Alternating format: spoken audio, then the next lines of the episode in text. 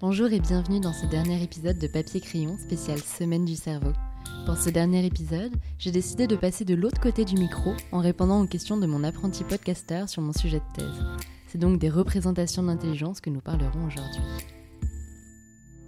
Je m'appelle Léa Combette, je suis en première année de thèse et c'est une thèse qui se fait à l'Institut du cerveau et de la moelle épinière en collaboration avec une association qui s'appelle Énergie Jeune. Qu'est-ce qui m'a donné envie de faire une thèse? Je savais que j'aimais la recherche, mais j'avais envie de faire quelque chose de très appliqué et appliqué au monde de l'éducation. Donc j'ai pas fait de thèse tout de suite après mon master. J'ai commencé par travailler euh, un peu en collaboration avec le monde de l'éducation. Puis j'ai vu passer une offre de thèse de l'association. En fait, l'association cherchait euh, un chercheur ou une chercheuse avec qui travailler pour améliorer les programmes de l'association, ce qui était déjà fait en collaboration avec d'autres chercheurs. Et j'ai trouvé que c'était l'opportunité parfaite pour faire une thèse parce que ça me permettait d'avoir un travail euh, académique lié à un travail de terrain parce que l'association va dans les collèges. Donc ça me permettait de rester vraiment en lien avec ce monde de l'éducation. D'accord. Et sur quoi porte ta thèse? Ma thèse, elle porte sur ce qu'on appelle les mindsets de l'intelligence. C'est les représentations qu'on a de l'intelligence. En fait, on peut soit se dire que l'intelligence, c'est quelque chose de fixe et qu'il y a des personnes intelligentes et d'autres qui le sont moins ou qui ne le sont pas. Soit on peut voir ça comme quelque chose qui va évoluer avec les efforts. Donc plus je vais travailler et plus je vais devenir intelligent. Et on sait que euh, ces représentations-là d'intelligence, elles ont un impact sur comment on va être investi à l'école, euh, à quel point on va travailler et du coup sur les performances scolaires. Mais on ne sait pas exactement comment est-ce que ça fonctionne et comment, euh, quand on est devant chez soi et qu'on doit faire ses devoirs, comment est-ce qu'on va changer cette décision de finalement pas aller sur Facebook et faire ses devoirs de maths quand on a un mindset, euh, du coup ce qu'on appelle le growth mindset, le fait de penser que ça se développe avec les efforts, l'intelligence. Donc du coup j'essaie de comprendre comment euh, cette prise de décision en fait va être influencée par la représentation mentale.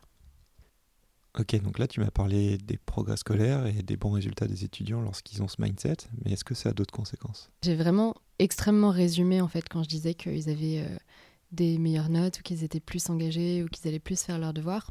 En fait, on sait que le fait de penser que l'intelligence, ça se développe, ça a un certain nombre de, euh, conséquences déjà sur euh, les attitudes.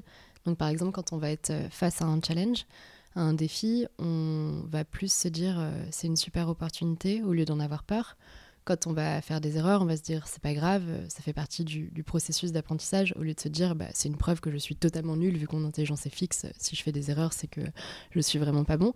Là, si on, a, si on pense que l'intelligence euh, se développe, on va se dire bah, c'est juste une aide et je sais sur quoi je vais pouvoir travailler maintenant. Donc il y a un certain nombre d'attitudes comme ça qui vont être modifiées.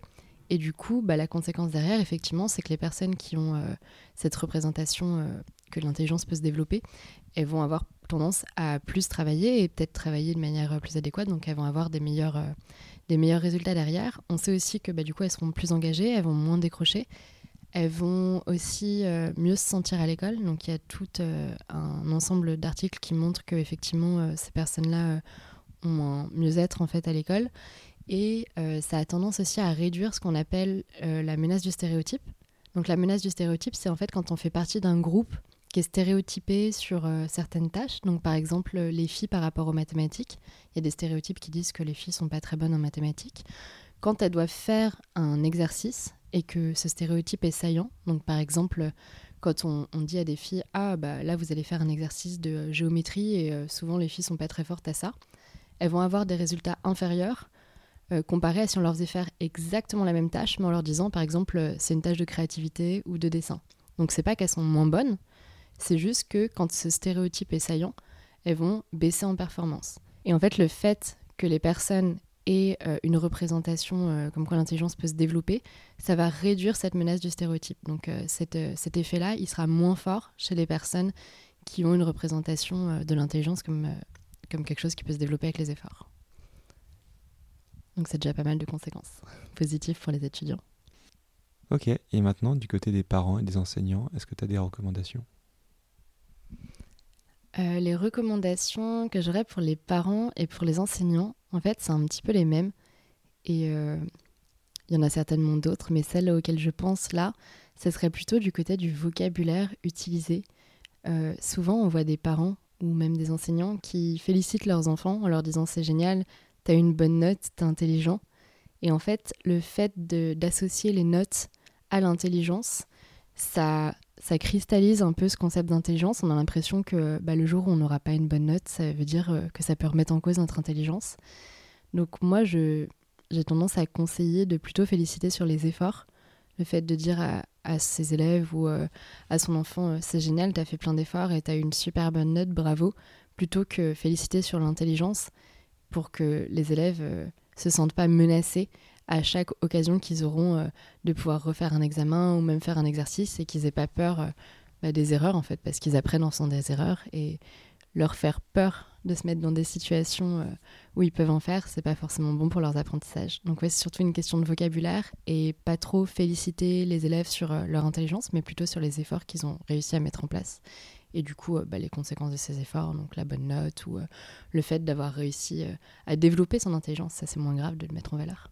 Et pour finir, si tu avais un ouvrage à suggérer aux auditeurs Si j'avais un ouvrage à suggérer, je pense qu'en fait ce serait le livre de Carol Dweck, qui du coup est la chercheuse qui travaille à Stanford et qui a commencé vraiment à parler de ce mindset de l'intelligence et qui s'appelle euh, Mindset, tout simplement en fait.